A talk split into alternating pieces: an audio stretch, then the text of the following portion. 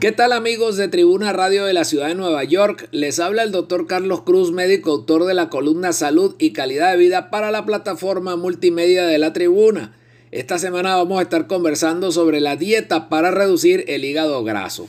El principal problema de las dolencias hepáticas es que muchas de ellas permanecen asintomáticas hasta que la enfermedad está bastante avanzada o agravada.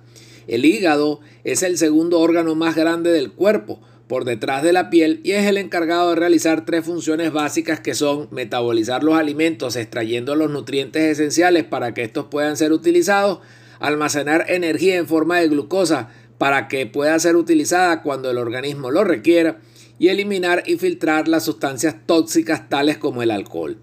Al hablar de enfermedades del hígado hay que citar una de las más frecuentes en la actualidad que tiene su origen en la obesidad que es la esteatosis hepática no alcohólica, comúnmente conocida como hígado graso no alcohólico. La causa principal es que cuando una persona sube de peso acumula exceso de grasa en el organismo y parte de esa grasa se acumula en el hígado. Cuando la grasa acumulada es cada vez mayor y además se mantiene en el tiempo, se produce una inflamación en el hígado.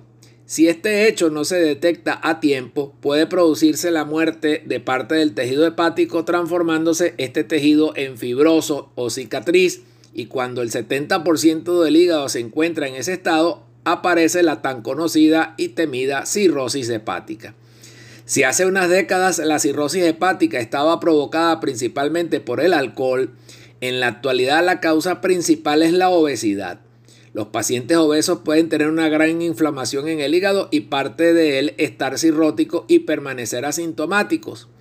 Afortunadamente, la esteatosis hepática se puede revertir si se detecta antes de haberse convertido en cirrosis y para ello es necesario que el paciente pierda de peso y con él el exceso de grasa acumulado en el hígado.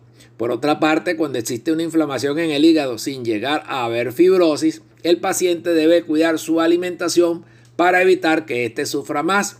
La dieta para reducir el hígado graso no alcohólico incluye evitar casi por completo el consumo de grasas, ya que son las más responsables de la inflamación del hígado, moderar el consumo de carbohidratos, ya que los que no se quemen en el día a día se transforman en nueva grasa que también se acumula en el hígado, eliminar el consumo de todo tipo de alcohol y de azúcares refinados.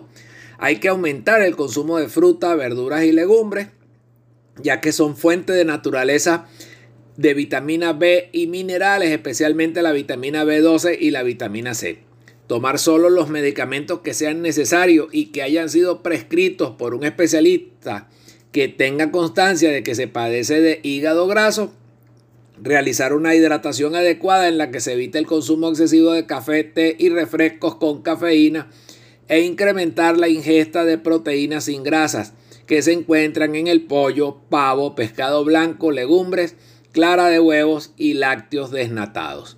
Para mayor información pueden comunicarse con nosotros a través del correo electrónico tusaludhispana.gmail.com que con mucho gusto le atenderemos.